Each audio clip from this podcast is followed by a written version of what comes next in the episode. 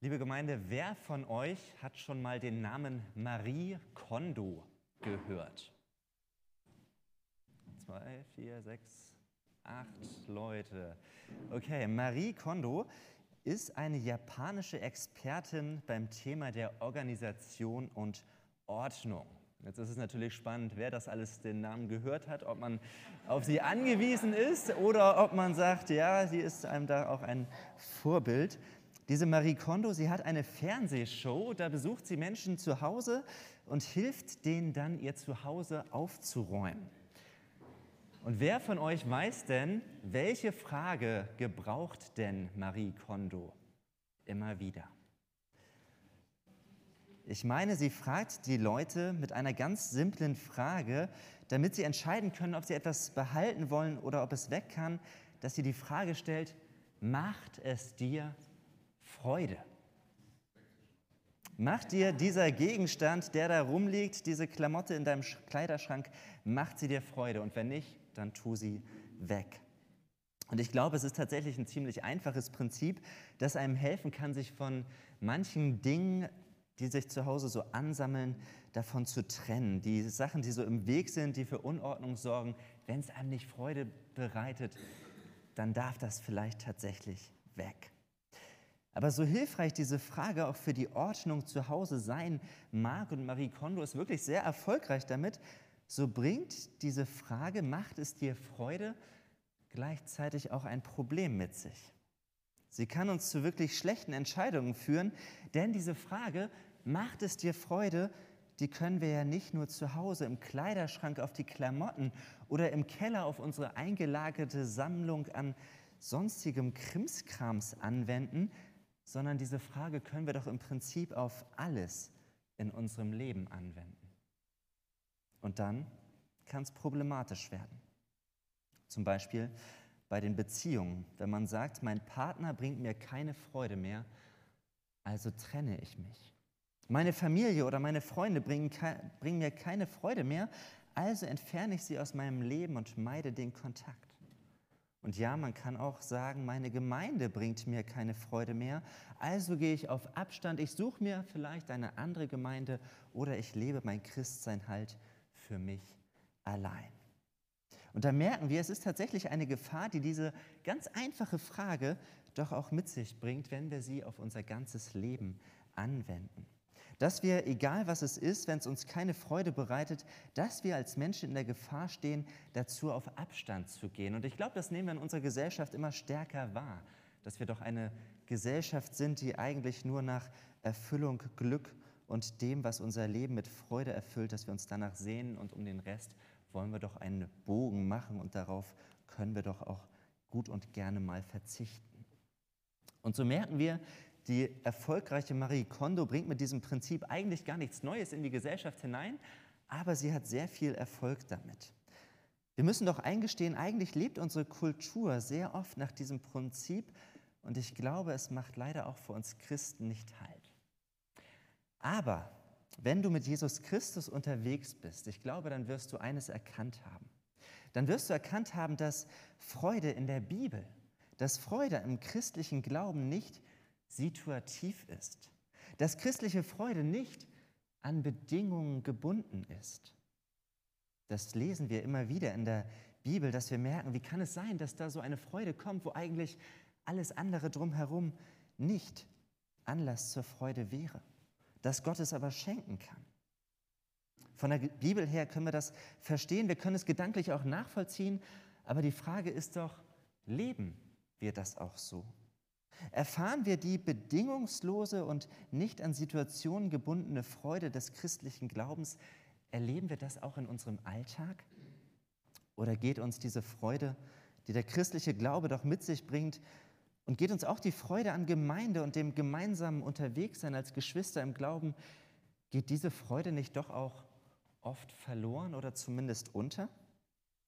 Ich glaube, das ist nicht wenigen unbekannt. Und doch lohnt es sich natürlich, diese Freude neu zu entdecken, sie wieder hervorzuheben und freizulegen.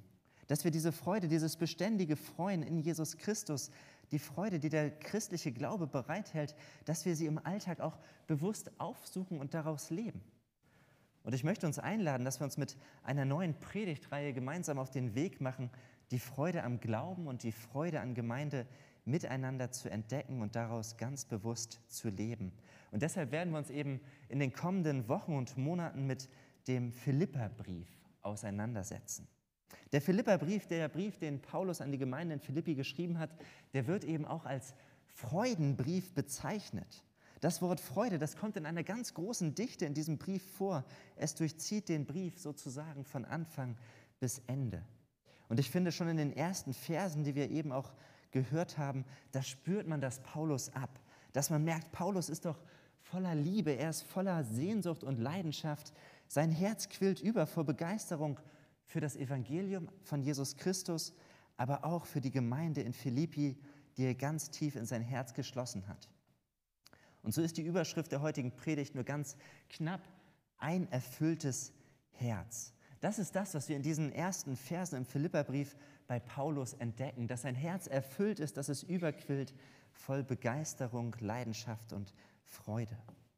Und wir wollen aber auch entdecken, womit denn sein Herz erfüllt war, was da drin steckt und welche Schätze nicht nur er, sondern auch wir in unseren Herzen tragen und woran wir uns wirklich erfreuen können.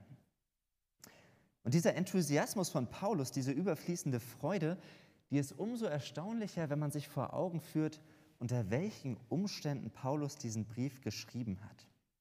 Es ist ja so, wir kriegen eigentlich schon schlechte Laune, wenn man jetzt momentan irgendwie jemandem eine Nachricht schreibt, dann fängt man an und sagt, ja, der norddeutsche Sommer ist irgendwie vorbei, der Herbst ist schon angefangen, da kommt einem nicht so richtig Freude auf, da sagt man, es ist nass, kalt und nervig. Aber Paulus hatte noch mit ganz anderen Umständen als einem schlechten Wetter zu tun. Paulus schreibt diesen Freudenbrief aus dem Gefängnis heraus. So ganz genau kennen wir die Umstände nicht. Wir wissen nicht, aus welcher Haft heraus Paulus schreibt. Er war in seinem Leben ja mehrfach im Gefängnis. Und so bei der Datierung vom Philipperbrief, da gehen die Meinungen auch auseinander, ob er den jetzt aus Rom geschrieben hat oder aus Ephesus oder vielleicht auch aus Caesarea. Aber ganz klar ist, dass Paulus diesen Brief geschrieben hat, als er im Gefängnis eingesperrt war. Er konnte sich nicht frei bewegen. Er war aufgrund von seiner Verkündigung für den christlichen Glauben eingesperrt und der Freiheit beraubt. Und da kann man sich denken, in so einer Situation, da wählt Paulus seine Worte doch auch mit Bedacht. Das schickt er nicht einfach mal so belanglos raus und sagt, ach ja, jetzt ist mir mal kurz danach und ich schreibe euch da was. Nein, er macht sich doch Gedanken bei dem, was er schreibt. Und wir wollen uns auf den Weg machen und entdecken, was diese Freude von Paulus ausmacht, dass er trotz der schwierigen Umstände einen Freudenbrief an die Gemeinde in Philippi schreiben konnte. Und bevor wir aber in den Text einsteigen, wollen wir uns doch zuerst auch noch das Umfeld der Gemeinde anschauen und über die Entstehung der Gemeinde in Philippi kurz nachdenken. Denn diese Gemeinde in Philippi, dass es diese Gemeinde damals überhaupt gab, das ist ein Wunder. Denn Paulus ist eigentlich immer sehr strategisch bei der Gemeindegründung vorgegangen. Er hat sich eigentlich immer ziemlich genau wo reist, überlegt, wo reist er denn hin, wo verkündet er das Evangelium, wo können Menschen offen sein dafür und welche Orte sucht er auf seiner Reise auf. Und es war auf gar keinen Fall in seinem äh, Plan, in Philippi eine Gemeinde zu gründen. Davon lesen wir in Apostelgeschichte 15 und 16, wie Paulus sich mit der zweiten Missionsreise mit einem kleinen Team auf den Weg macht und wie sie dann durch den Heiligen Geist geleitet werden und dass sie ganz klar ihre Reiseroute ändern sollen und Gott sie nach Europa schickt. Dass sie nach Philippi kommen und dort diese erste christliche Gemeinde gründen. Und als sie dann in Philippi ankommen, dann war es eigentlich so, dass Paulus sich gedacht hat, hey, wir suchen zuerst die Synagoge aus, den Ort, wo Juden zusammenkommen, wo schon fromme Leute unterwegs sind und denen verkünden wir das Evangelium von Jesus Christus, dass er der Messias, der Retter ist. Aber in Philippi, da gab es keine Synagoge. Paulus musste anders vorgehen. Es gab kaum Juden in dieser Stadt und so machte Paulus sich am Sabbat auf den Weg und er traf eine Gruppe von Frauen am Ufer eines Flusses. Auch das ist schon eher unüblich, dass Paulus sich eigentlich zuerst an die Männer gewandt hätte damals. Aber Paulus verkündet den Frauen das Evangelium und Gott schenkt das Wunder und die Geschäftsfrau Lydia kommt zum Glauben. Sie bekehrt sich, sie lässt sich taufen und mit ihr alle, die zu ihrem Haushalt gehören.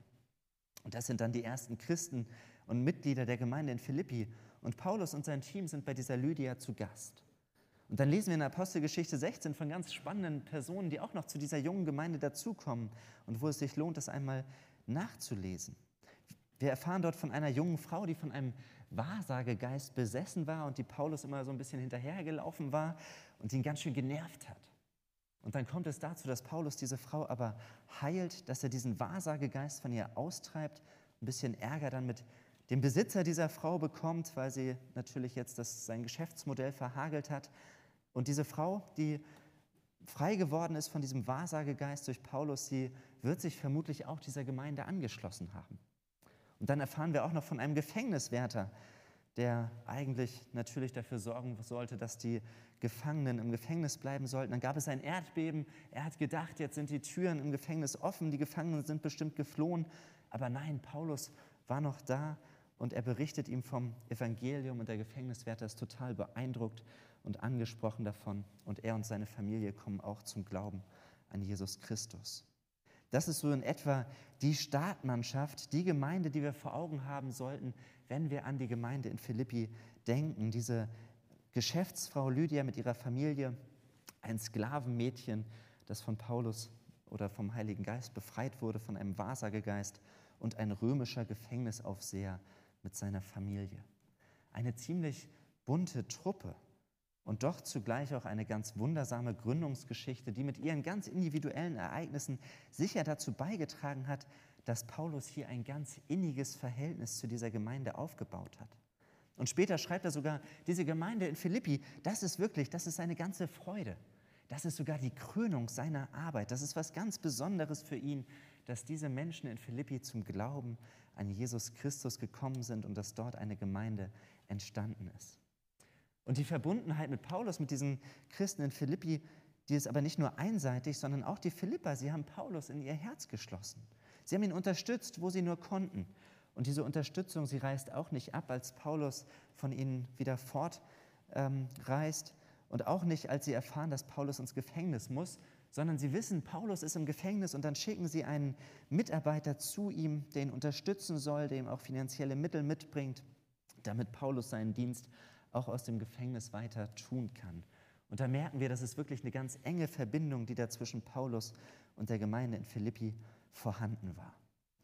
Und dann bekommt Paulus also Besuch im Gefängnis von diesem Abgesandten und dann schreibt er den Philipperbrief und entfaltet darin ganz unterschiedliche Themen, die wir uns in den nächsten Wochen anschauen.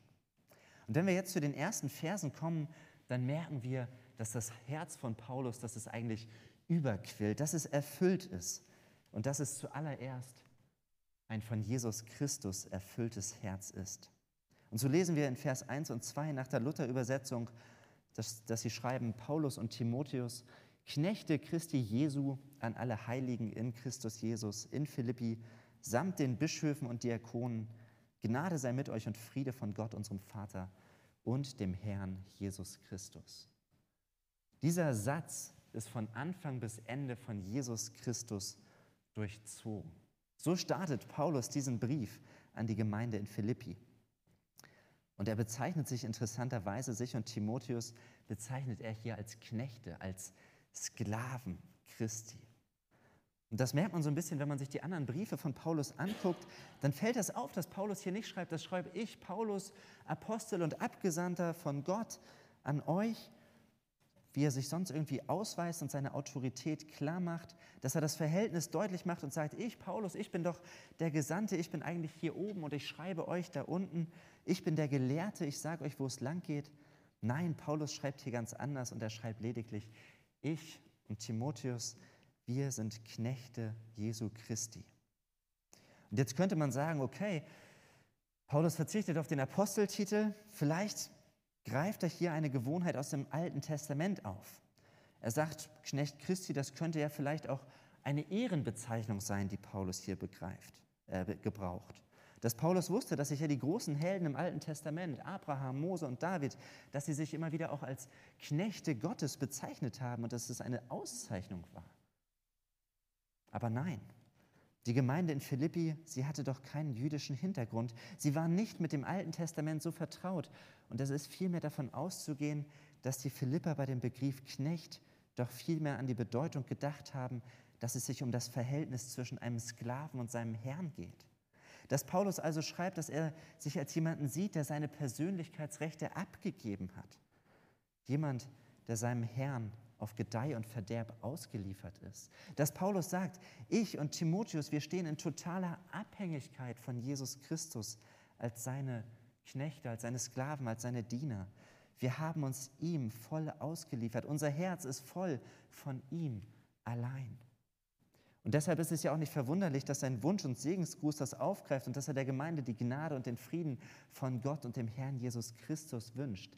Dass das das Beste ist, was ihnen geschehen kann. Dass es darauf ankommt, dass Jesus Christus ihre Herzen erfüllt. Und dass Jesus ja auch derjenige ist, der die Geschwister in Philippi zu Heiligen macht. So schreibt Paulus. Und mit Heilige, da meint er nicht einwandfreie, vom Verhalten her fehlerlose Menschen, die tief in sich ruhen und mit einem Heiligenschein umherlaufen, an die wir vielleicht beim Begriff Heilige denken, sondern in der Bibel bezieht sich der Begriff Heilige auf Menschen, die durch Jesus Christus in versöhnter Beziehung mit Gott stehen. Das macht Paulus hier zu Beginn deutlich. Er sagt, Jesus ist doch der, der im Mittelpunkt steht, der mein Leben erfüllt, der euch mit Gott versöhnt hat und dass wir eingeladen sind, unser Herz durch Jesus Christus füllen zu lassen.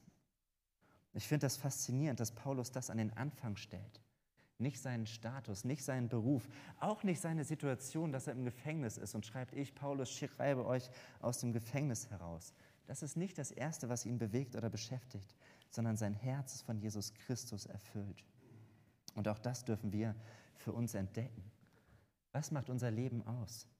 Es ist nicht unser Status, nicht unser Beruf, nicht unser gesellschaftliches Ansehen, nicht unser Bankkonto oder unser Beziehungsstatus oder Familienstand, sondern wir sind und dürfen uns zuallererst und vor allem anderen den Status als Heilige, als durch Jesus Christus gerecht gesprochene Kinder Gottes in unserem Herzen tragen und unser Herz damit füllen. Und das bringt mit sich, dass wir dann auch als seine Diener unser Leben an ihm ausrichten, dass wir ihm doch folgen wollen, uns ganz auf ihn verlassen wollen und unser Herz von ihm und seiner Gnade füllen lassen wollen. Und dafür müssen wir Platz schaffen. Ein zweiter Aspekt. Ein von Dank erfülltes Herz entdecken wir bei Paulus. Das lesen wir in den Versen 3 bis 5, wenn er schreibt, jedes Mal, wenn ich im Gebet an euch denke, danke ich meinem Gott für euch alle. Ja, ich bete ständig für euch und ich tue es mit großer Freude, weil ihr euch seit ihr an Christus glaubt, für das Evangelium eingesetzt habt, vom ersten Tag an bis heute. Paulus dankt für die Gemeinde, so oft er an sie denkt. Und ich habe mich gefragt, an was denkt Paulus wohl? Sicherlich denkt er an bestimmte Menschen und Ereignisse. Er erinnert sich zurück an die Gemeindegründung, an die andere Reiseroute, die sie einschlagen mussten, wie Gott sie da geführt hat. Er denkt daran, wie Gott es überhaupt geschenkt hat, dass es zu dieser Gemeindegründung kam und wie diese einzelnen Menschen zum Glauben kamen. Lydia und ihre Familie, das Mädchen mit dem Wahrsagegeist und der Gefängniswärter und sicherlich noch andere Personen. Er denkt daran, wie diese Gemeinde ihn unterstützt hat und ihm auch jetzt in der Gefangenschaft weiterhin zur Seite steht. Und wenn Paulus so an die Gemeinde denkt, dann sagt er, danke. Danke Gott für das, was du geschenkt hast. Danke für ihren Glauben. Danke für die Gemeinschaft, die wir miteinander haben. Danke für das Mittragen dieser Gemeinde und für das Mitbeten. Und danke, dass diese Gemeinde in Philippi sich dieser Mission verschrieben hat, Menschen für Jesus Christus zu gewinnen. Ist das das, was wir mit Gemeinde verbinden, wenn wir an Gemeinde denken? Haben wir da auch dieses Wunder vor Augen, dass Gott Menschen zum Glauben gerufen hat, dass er sie zusammengeführt hat und dass wir miteinander unterwegs sein dürfen, dass es ein Privileg ist. Dankbarkeit ist zunächst ein Gefühl, das wir entwickeln, wenn uns Gutes widerfährt. Wir bekommen etwas geschenkt und dann sagen wir Danke. Das ist, was wir ja meist vor Augen haben und wie wir es ja auch gerne den Kindern beibringen. Man bekommt etwas und dann sagt man Danke. Das fühlt sich gut an, etwas geschenkt zu bekommen. Aber tatsächlich ist der andere Weg genauso gut möglich, dass wir Danke sagen und dass sich dann das Gefühl der Dankbarkeit entwickelt. Es ist nicht unbedingt nötig, das Gefühl der Dankbarkeit zu erleben, um Danke zu sagen. Danke zu sagen, das ist auch eine Willensentscheidung. Das können wir auf viele Lebensbereiche übertragen. Und wenn der Dank einem nicht sofort auf der Hand liegt, dann ist es doch interessant, dass Paulus schreibt, immer wenn ich an euch denke, dann sage ich Danke. Danken hat also mit Denken zu tun, mit Gebet, damit den Blick zu weiten und mit Gott im Gespräch zu sein. Nicht nur sich und seine Probleme und Anliegen vor Gott zu bringen, sondern auch das, was Gott im Leben anderer Menschen geschenkt hat. Das, was Gott auch durch andere Menschen in unser Leben hineinstellt. Paulus dankt dafür, dass die Gemeinde in Philippi sich für die Weitergabe des Evangeliums einsetzt. Das ist das, wofür sein Herz schlägt. Er möchte doch, dass viele Menschen von der Botschaft von Jesus Christus hören, dass sie für Jesus gewonnen werden. Und das war damals und das bleibt bis heute eine schwierige Aufgabe. Paulus ist von, aufgrund von seinem Dienst im Gefängnis und auch in Philippi war er schon in einem, im Gefängnis gefangen genommen, als er da war.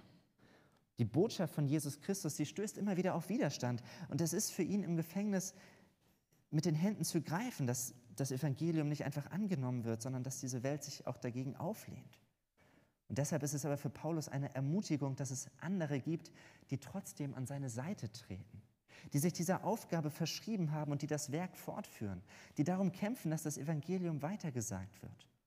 Und da, wo ihm die Hände gebunden sind, gibt es andere, die sein Werk fortführen. die seine Leidenschaft vorantragen, die die Begeisterung dafür teilen, dass Jesus Christus verkündet wird. Weil wir erinnern uns an den ersten Punkt zurück, weil sein Herz doch voll und ganz mit Jesus Christus erfüllt ist und von ihm durchtränkt ist, weil er doch der Knecht Jesu ist und es ihm nicht um ihn geht, sondern darum, dass sein Herr verkündet wird und dass Menschen zu ihm kommen. Und in einem weiteren Gedankengang hat Paulus ein von Hoffnung erfülltes Herz. Das lesen wir ab Vers 6. Ich bin überzeugt, dass der, der etwas so Gutes in eurem Leben angefangen hat, dieses Werk auch weiterführen und bis zu jenem großen Tag zum Abschluss bringen wird, an dem Jesus Christus wiederkommt. Hier hat Paulus ein tiefstes Vertrauen und eine wirklich große Zuversicht, dass Gott mit seiner Gemeinde zum Ziel kommt. Dass Gott das, was er angestoßen hat, dass er das auch vollenden wird. Und dabei müssen wir bedenken, in der Gemeinde in Philippi da gab es nicht nur Grund zur Freude. Das merken wir, wenn wir den Brief weiterlesen. Paulus macht sich auch Sorgen um die Gemeinde. Ja, er muss sie auch ermahnen. Er weist sie auch zurecht und schreibt in Kapitel 2, Vers 3, Rechthaberei und Überheblichkeit dürfen keinen Platz bei euch haben.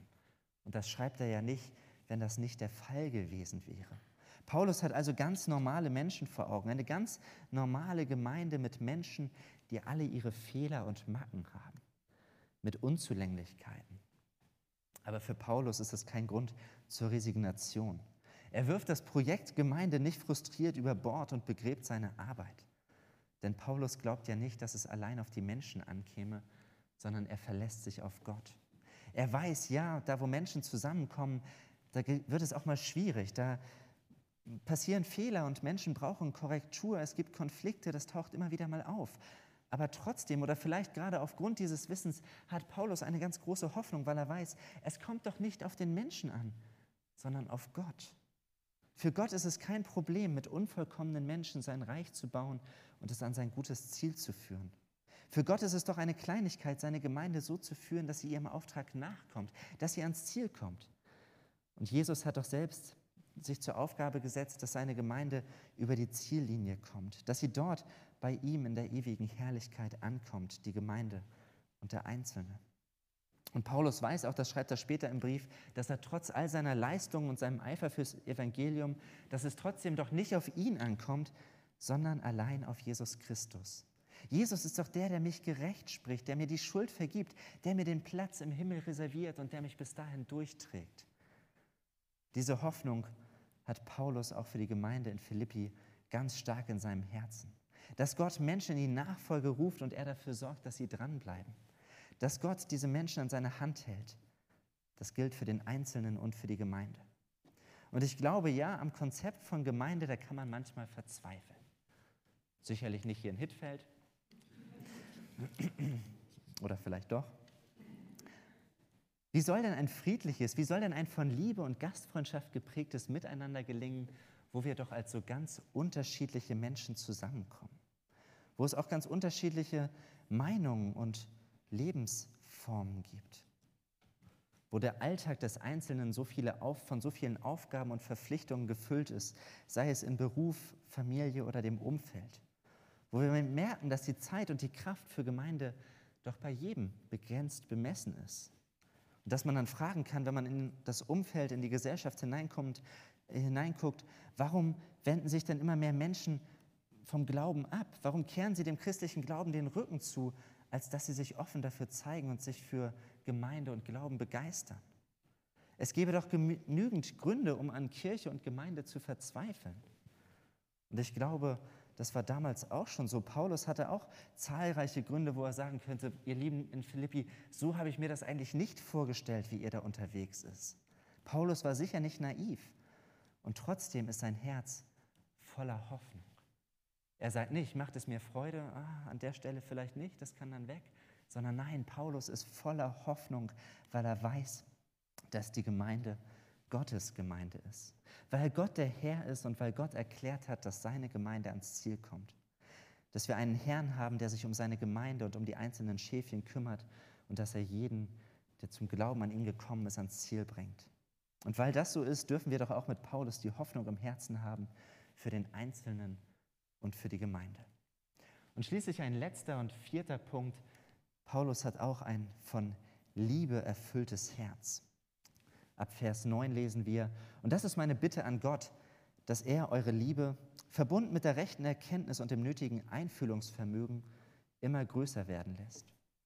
Dann werdet ihr in allem ein sicheres Urteil haben und werdet ein reines, untadeliges Leben führen, bereit für den Tag, an dem Jesus Christus wiederkommt. Durch ihn, Jesus Christus, wird euer Tun von dem geprägt sein, was gut und richtig ist, zum Ruhm und zur Ehre Gottes. Wenn Paulus diese Bitte so schreibt, dann denkt er nicht an konkrete Missstände in der Gemeinde in Philippi, dann sagt er nicht, da weise ich die Gemeinde an einem bestimmten Punkt zurecht oder führe ihnen einen Mängelkatalog vor Augen, sondern Paulus betet hier zu Beginn dieses Briefes ganz schlicht und ergreifend darum, Gott möge eure Liebe mehren. Gott möge schenken, dass ihr in der Liebe wachst, dass mehr Liebe in euer Herz kommt und euer Herz erfüllt. Und ich glaube, kein Christ kann von sich behaupten, dass er das nicht nötig hätte. Ich glaube, keiner von uns würde sagen, also noch mehr Liebe im Herzen, nee, dann wird es eigentlich zu viel. Nein, in der Liebe, da können wir uns doch alle weiterentwickeln. Und es sind zwei Sachen, die Paulus dann schreibt. Zum einen soll die Liebe in der Erkenntnis wachsen, dass wir merken, wo kommt denn unsere Liebe eigentlich her? Dass wir selbst von der Liebe Jesu durchdrungen werden, die er, für uns hat. Dass wir selbst unter dem Liebesstrom Jesu stehen und wir erkennen, erleben und erfahren, wie gut Gott es mit uns meint. Warum er Jesus eigentlich in diese Welt gesandt hat, für uns, aus lauter Liebe. Und dann gibt es noch die andere Seite. Wir sollen in der Liebe dahingehend wachsen, dass wir feinfühlig miteinander umgehen, dass wir einander empathisch begegnen, dass wir die Augen aufmachen, dass wir einen Blick dafür haben, wo kann ich denn dem Nächsten etwas Gutes tun? Wie kann ich ihm liebevoll begegnen? Paulus stellt hier keinen Anforderungskatalog auf, wo er sagt, was es konkret zu tun gibt, sondern er sagt, wenn ihr Liebe füreinander empfindet, wenn euer Herz von Liebe erfüllt ist, dann könnt ihr beurteilen, worauf es ankommt und wie wir mit Freude dem anderen auch Gutes tun und einander im Guten begegnen dass wir darin wachsen, von uns selbst weg und mehr auf den anderen und seine Bedürfnisse schauen, was ihm gut tut und was ihm wichtig ist, was er braucht. Und dass wir aus Liebe heraus versuchen zu erkennen, wie wir dem anderen eine Hilfe sein können. Und dass die Liebe auch mit anpackt, dass sie konkret wird und sich an den anderen weitergibt. Und ich glaube, das ist nicht leicht. Das steckt nicht in uns Menschen einfach so drin. Und wer sich einfach so auf den Weg macht und sagt, ja, das ist ein gutes Ziel, ich möchte ein von Liebe erfülltes Herz haben und daraus schöpfen, dann merken wir, glaube ich, als Menschen, wir stoßen doch immer wieder an unsere Grenzen. Unsere Liebe ist unvollkommen und wir scheitern immer wieder. Wir merken, dass wir einfach doch schnell auf uns, auf unsere Bedürfnisse schauen und nicht auf die des anderen. Dass wir uns doch mit uns selbst beschäftigen, dass wir uns um uns selbst drehen und uns unseren Emotionen hingeben. Aber es ist doch tröstlich, dass Gott dass Paulus hier für die Philipper im Gebet vor Gott eintritt und dass er ganz klar bittet, Herr, du musst das schenken. Und ich glaube, wenn die Philipper das Gebet damals nötig hatten, dann dürfen wir das bis heute in Anspruch nehmen und immer wieder vor Gott bringen. Dass wir ihn bitten dürfen, in der Liebe zu wachsen und unser Herz von ihm füllen zu lassen. Und dass wir darauf vertrauen dürfen, dass Gott durch seinen Heiligen Geist auch die Liebe in unser Herz hineinlegt. Dass diese Liebe uns verändert und uns mehr und mehr erfüllt. Und dass diese Liebe auch Jesus Christus wieder ins Zentrum rückt. Klar macht, er ist der Herr, er ist der, dem wir folgen, auf den wir vertrauen, der uns erlöst hat und dem wir dienen. Möge Gott seinen Segen dazu schenken und möge er unser Herz erfüllen durch diese Dinge, durch seinen Sohn, Jesus Christus, der der Mittelpunkt unseres Lebens ist, durch Dankbarkeit, Hoffnung und Liebe, dass wir von Herzen sagen können, ja, ein Leben mit Gott, ein Leben mit Jesus Christus, ein Leben in der Gemeinschaft der christlichen Gemeinde, das macht Freude. Und das wollen wir nicht einfach so von uns wegschieben, beiseite tun oder davon auf Abstand gehen.